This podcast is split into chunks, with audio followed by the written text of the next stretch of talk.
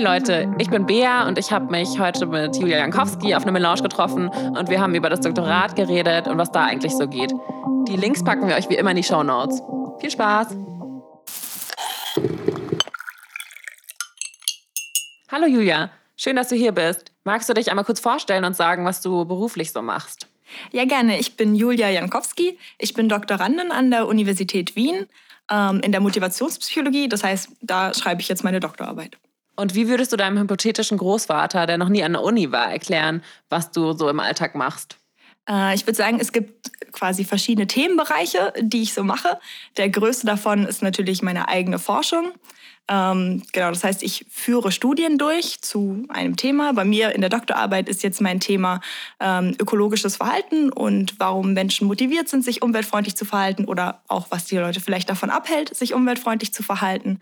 Ähm, und das heißt, ich führe dann Studien durch zu einer Forschungsfrage, die ich habe. Zum Beispiel, wenn ich wissen möchte, wenn ich Leuten bestimmte Informationen gebe, sind sie dann motivierter, sich umweltfreundlich zu verhalten, als wenn ich ihnen andere Informationen gebe. Das heißt, ich stelle dann eine Studie zusammen mit Fragebögen hauptsächlich in der Psychologie, ähm, führe die durch mit Teilnehmenden und danach habe ich natürlich eine Menge Daten. Äh, das heißt, die werte ich aus. Das heißt, da schaue ich mir dann zum Beispiel an und vergleiche zwei Gruppen, denen ich unterschiedliche Arten von Informationen gegeben habe. Unterscheiden die sich denn jetzt eigentlich darin, wie motiviert sie wären, sich umweltfreundlich zu verhalten? Äh, und am Ende, wenn ich diese Ergebnisse sozusagen zusammengetragen habe, präsentiere ich die oder ganz am Ende fasse die eben in einem Artikel zusammen und äh, schreibe einen ja, Artikel darüber. Das ist so ein großer Bereich. Der andere Bereich, weil ich ja an der Uni bin, äh, ist natürlich Arbeit mit Studierenden. Das heißt, auf der einen Seite betreue ich Studierende, die ihre Bachelorarbeit schreiben und ihre Masterarbeit schreiben. Das heißt, die müssen ja quasi genau den gleichen Prozess durchgehen wie ich in meiner Forschung und dabei unterstütze ich sie halt in, in dem Prozess. Ähm, und dann gebe ich auch noch Lehrveranstaltungen, ähm, also Seminare. In diesem Semester zum Beispiel ein Seminar zum Thema Intervention. Ähm, genau, das würde ich sagen, sind die großen Dinge, mit denen ich mich so im Alltag beschäftige. Okay, das heißt, du bist jetzt mitten im Doktorat. Und wie kann ich mir den Aufbau so vorstellen? Was beinhaltet das und wie ist das Studium so aufgebaut? Und wie schließt man das am Ende ab? Genau, also am Anfang ist natürlich die Themenfindung, muss man erstmal überlegen, zu welchem Thema, zu welcher Forschungsfrage möchte ich meinen Doktorat machen. Ähm, am Anfang schreibt man dann auch ein Proposal, also quasi einen Forschungsplan und präsentiert den vor ja, einem Komitee sozusagen aus Psychologieprofessoren, die das sozusagen abnicken. Das ist ein machbarer Plan, das ist eine äh, relevante Forschungsfrage und damit ist dann sozusagen der offizielle Start des Doktorats. Ähm, dann arbeitet man diesen Plan ab, mehr oder weniger, ähm, vielleicht auch mit ein paar Änderungen, die sich daraus ergeben.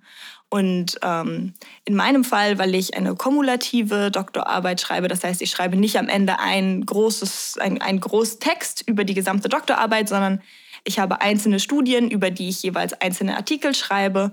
Und ähm, am Ende brauche ich drei davon und schreibe dann sozusagen dazu nur noch einmal eine Einleitung und eine Diskussion, die diese drei Artikel reflektiert. Und das ist dann sozusagen meine Doktorarbeit, die ich am Ende einreiche und dann auch nochmal verteidige. Das heißt, auch wieder eine Präsentation darüber halte und mit Fragen gelöchert werde von Experten aus dem Bereich. Ähm, genau, und wenn ich das erfolgreich absolviere, ist das Doktorat erfolgreich abgeschlossen. Kannst du erzählen, wie du dazu gekommen bist? Also die Frage nach der Motivation ist ja immer so ein bisschen abstrakt und schwer greifbar.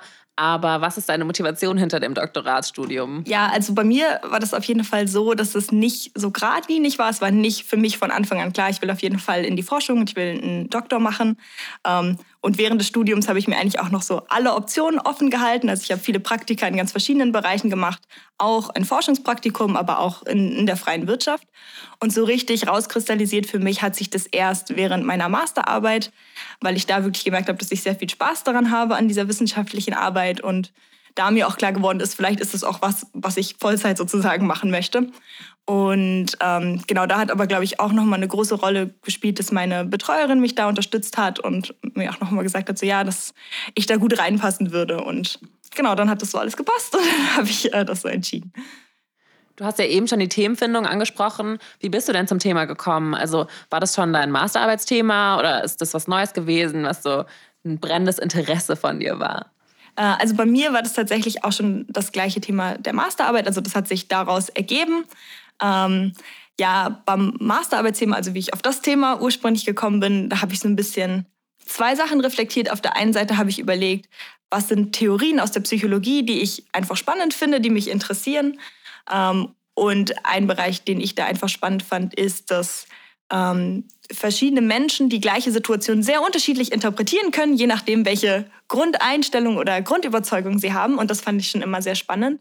Und auf der anderen Seite habe ich dann überlegt, was ist denn grundsätzlich auch gesellschaftlich ein Thema, was ich relevant und interessant finde und wo ich auch längere Zeit dran arbeiten kann, ohne dass es mir langweilig wird. Und das war für mich halt Thema Umweltschutz und Klimawandel. Und dann habe ich so ein bisschen geschaut, wie ich diese beiden Sachen zusammenbringen kann in einem Thema. Also, du bist ja Motivationspsychologin und forscht im Bereich Umwelt und umweltfreundliches Verhalten. Was sind das für Daten, die du erhebst? Wie kann ich mir das vorstellen? Und wie wird dann ein Artikel daraus? Genau, also bei uns in der Psychologie sind oder auch die Forschung, die ich mache, beinhaltet viele Fragebögen, also dass ich Leute nach bestimmten Dingen frage, zum Beispiel danach, wie sehr sie sich umweltfreundlich verhalten wollen. Ähm, und ich mache auch Experimente, das heißt, ähm, ich habe in der Regel zwei verschiedene Gruppen, denen ich verschiedene Informationen gebe, also zum Beispiel verschiedene Texte zu lesen gebe, die äh, ja, irgendwelche Informationen enthalten. Und dann schaue ich, ob diese verschiedenen Informationen einen Einfluss darauf haben, ob sich jemand, ob jemand motivierter ist, sich umweltfreundlich zu verhalten. Ähm, das heißt, an Daten habe ich dann die Antworten der Leute auf die Fragen, die ich gestellt habe, und dann schaue ich mir an, ob die beiden Gruppen, die ich hatte, sich unterscheiden in ihren Antworten auf die Fragen. Ähm, genau. Und also diese Ergebnisse fasse ich dann zusammen und damit da ein Artikel draus wird, ähm, kommt halt vorher noch eine Einleitung dazu. Also warum ist diese Frage überhaupt interessant? Warum sollte man sich das anschauen? Welche Forschung gibt es schon dazu? Dann präsentiere ich meine Ergebnisse und am Ende kommt dann noch eine Diskussion der Ergebnisse. Also was bedeutet jetzt eigentlich das, was ich daraus gefunden habe? Welche, welche Relevanz hat das und was kann man vielleicht damit machen? Und wie weit bist du gerade so im Studium? Ähm, ich bin quasi bei der Hälfte meines Doktorats ungefähr und bin jetzt gerade an dem Punkt, dass ich, also ich muss am Ende drei Artikel geschrieben haben. Der erste davon, den habe ich schon fertig und für die anderen beiden habe ich sozusagen schon die Daten. Das heißt, was als nächstes für mich ansteht, ist sehr viel Schreiben. Also die Ergebnisse aus den Studien halt äh, in einen Artikel gießen. Und wie geht der Weg für dich weiter? Willst du Professorin werden? Wollen generell alle Doktorandinnen Profs werden oder ähm, was kommt danach noch? Ähm, genau, also ich bin noch nicht ganz sicher, was ich eigentlich machen will nach dem Doktorat. Ich könnte mir auf jeden Fall auch vorstellen, Professorin zu werden. Und ich glaube, das wollen auch viele, aber auf jeden Fall auch nicht alle Doktoranden.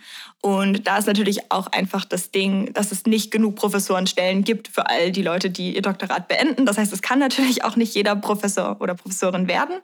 Ähm, Genau, aber es gibt auch äh, viele andere Möglichkeiten, was man machen kann. Ich kann mir zum Beispiel auch vorstellen, in einen Bereich zu gehen, der noch wissenschaftsverwandt ist, also zum Beispiel Wissenschaftskommunikation.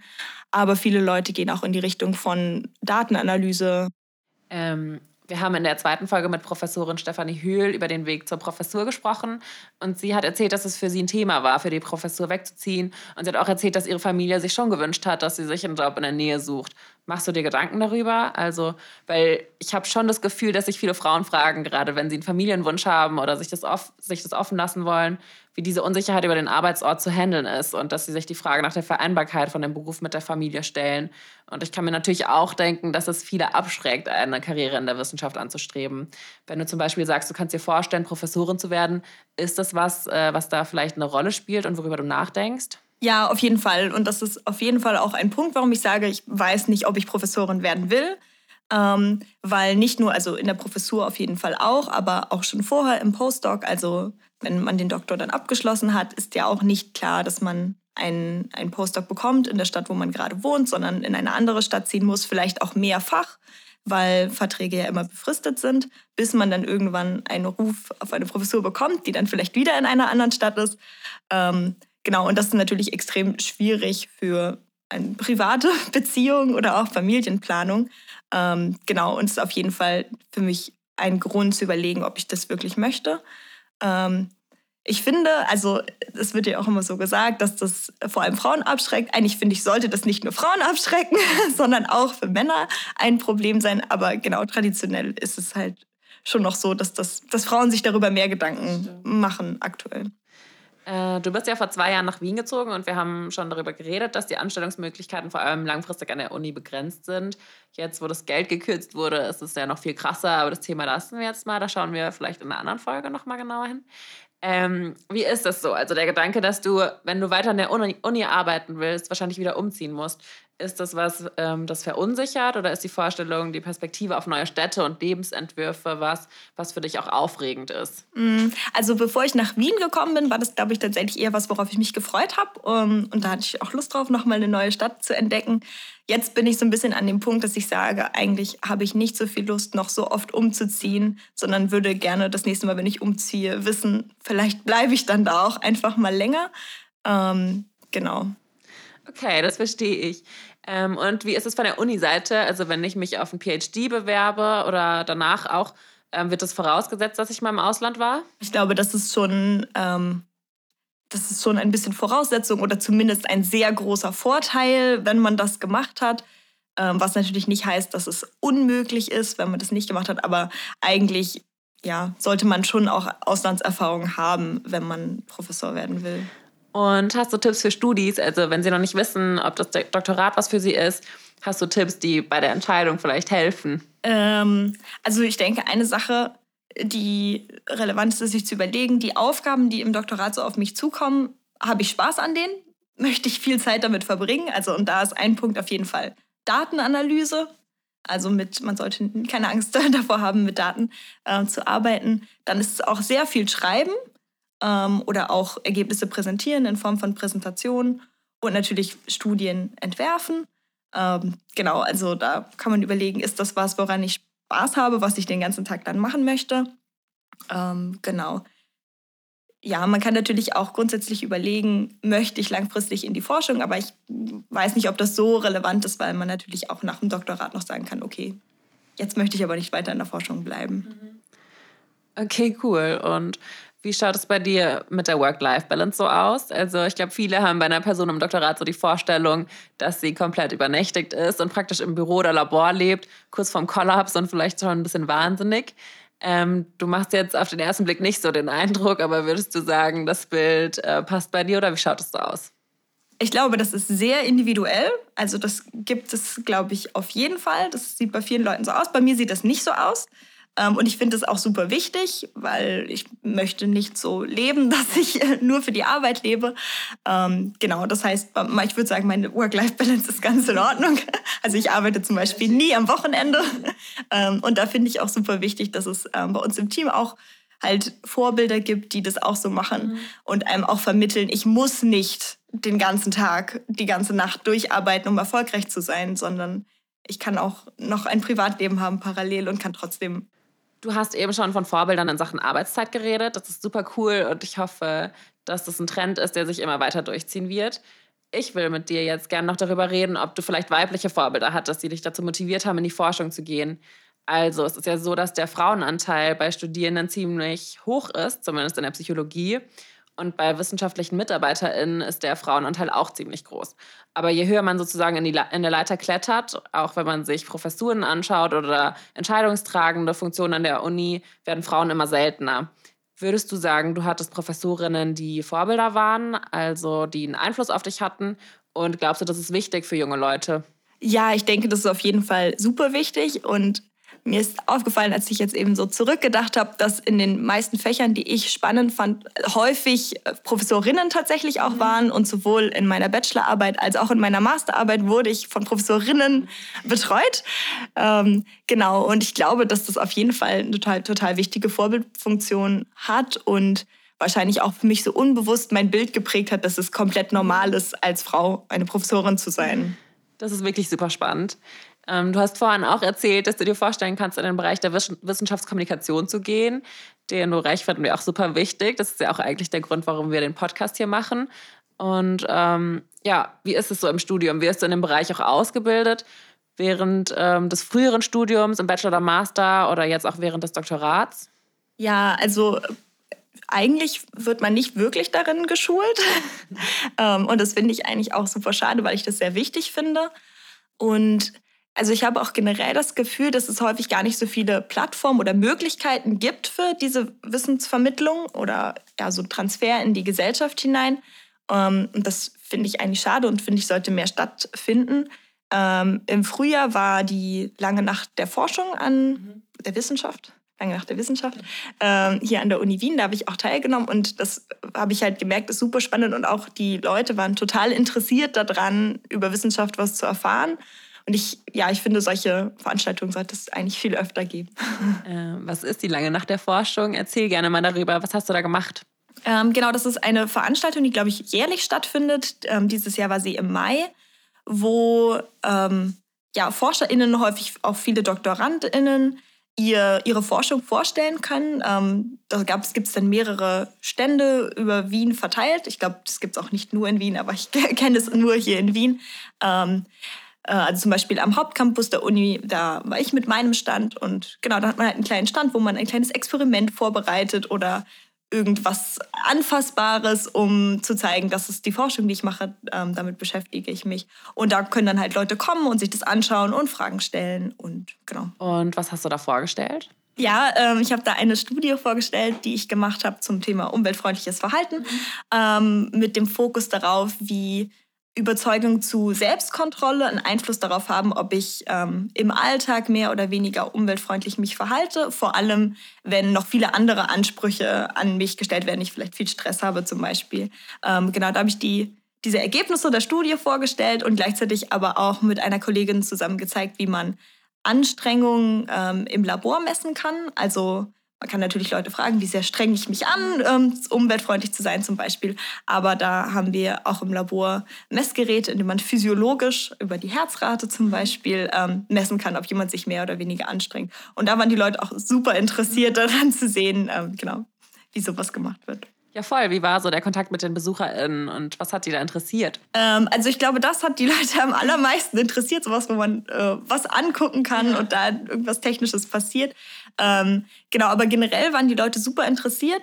Ähm, auch über so alle Altersgruppen hinweg. Also da waren Kinder natürlich auch viel, aber auch ältere Leute und irgendwie fand ich ganz schön, dass alle so einen ganz guten Zugang hatten. Das ist jetzt bei dem Thema vielleicht auch so der Fall umweltfreundliches Verhalten. Da kann man sich sehr leicht was drunter vorstellen. Und auch Selbstkontrolle hat jeder äh, ja einen Bezug zu. Und also ich fand auf jeden Fall spannend, ähm, dass Leute auch, also die Leute viele Fragen hatten, so, oh, was kann ich denn machen, um meine Selbstkontrolle zu verbessern und so weiter. Also man sieht, ähm, ja, da ist auch viel Interesse dran an ja, der Wissenschaft.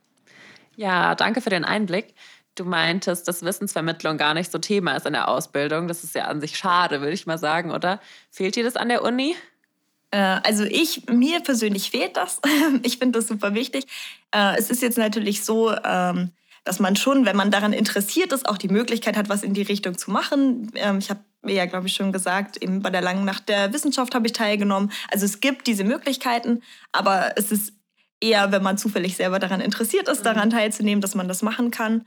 Ähm, genau, und ich finde, das sollte ein bisschen mehr in den Fokus rücken, dass das einfach dazugehört zum, zur Wissenschaft, dass man die Wissenschaft auch nach außen trägt in die Gesellschaft.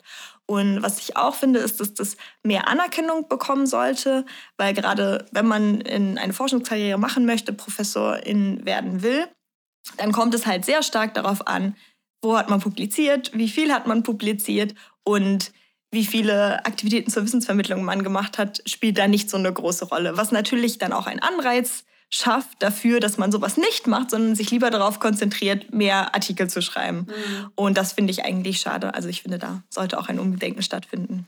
Mm, ja, das sehe ich auch so. Wir haben für die erste Folge mit Harald Lesch geredet und er hat da so ein schönes Bild gezeichnet von der Uni als Ort, in dem man reinspazieren kann, wo einem die Türen offen stehen und Leute einfach mit ExpertInnen in den Dialog treten und alle quasi miteinander kommunizieren und wir voneinander lernen. Das ist jetzt ja natürlich nicht so, aber zwischen der Uni und der Wissenschaft und Gesellschaft gibt es eine vermittelnde Seite, also so JournalistInnen, Medienhäuser, Zeitungen und so weiter, die Wissen von innen nach außen tragen, sage ich jetzt mal. Wo siehst du da Schwierigkeiten und gibt es aus deiner Sicht was, was die vermittelnde Seite unbedingt besser machen muss? Also grundsätzlich ist, glaube ich, eine Schwierigkeit einfach bei Wissenschaftsvermittlung, dass Wissenschaft häufig sehr komplex ist und nicht so einfache Fragen, äh, nicht, nicht einfache Antworten bietet. Die ForscherInnen beschäftigen sich auch meistens über Jahre und Jahrzehnte mit ihrem Thema. Natürlich ist das nicht so einfach. Ähm, und entsprechend ist es auch nicht so einfach, das Thema vielleicht runterzubrechen auf eine Art und Weise, dass jemand, der gar kein Vorwissen hat, das einfach versteht. Also das ist, glaube ich, etwas, was auch einfach schwierig ist in der Natur der Sache. Ähm, wo es wahrscheinlich auch wichtig ist, Leuten, Leute, Leute darin zu schulen, also auch WissenschaftlerInnen darin zu schulen, wie kann ich das machen, wie kann ich komplexe Themen einfach machen und verträglich. Und das ist sicher auch was, was JournalistInnen tun und, und tun sollten. Ähm, genau. Okay, also mehr Ausbildung in Wissensvermittlung, Leute. So, dann würde ich sagen, kommen wir mal zum Ende. Julia, was wünschst du dir für die Zukunft der Wissenschaft? Ja, also vielleicht auch ganz gut an die Frage davor anschließend. Ich würde mir, glaube ich, wünschen, dass die Wissenschaft mehr eine Brücke schlägt in die Gesellschaft. Und äh, ich habe manchmal das Gefühl, dass die Wissenschaft dich so ein bisschen als neutraler Beobachter von außen sieht. Und ich fände es wichtig, auch so ein bisschen in die Gesellschaftsgestaltung sich mit einzubringen, gerade bei so relevanten Themen wie zum Beispiel Klimawandel, Klimaschutz. Ähm, Genau, weil ich finde, das ist so Teil unserer Verantwortung, das Wissen, was wir in der Forschung generieren, auch in die Gesellschaft hinauszutragen und das einzubringen. Schön gesagt. Ja, dann großes Danke für das Gespräch heute. Es hat mir echt Spaß gemacht, mit dir über das Doktorat und so weiter zu sprechen. Und ich wünsche dir alles Gute für dein weiteres Studium. Dankeschön. Konzept. Ich, also Beatrice Schreier, mit Sandra Oberleiter, Gabriel Appelskorza, Stefanie Stampfer und Johanna Stoll. Production. Beatrice Schreier, Sandra Oberleiter, Gabriel Appelskorza. Post-Production und Musik Gabriel Appelskorza. Graphic Design Fabian Bodensteiner.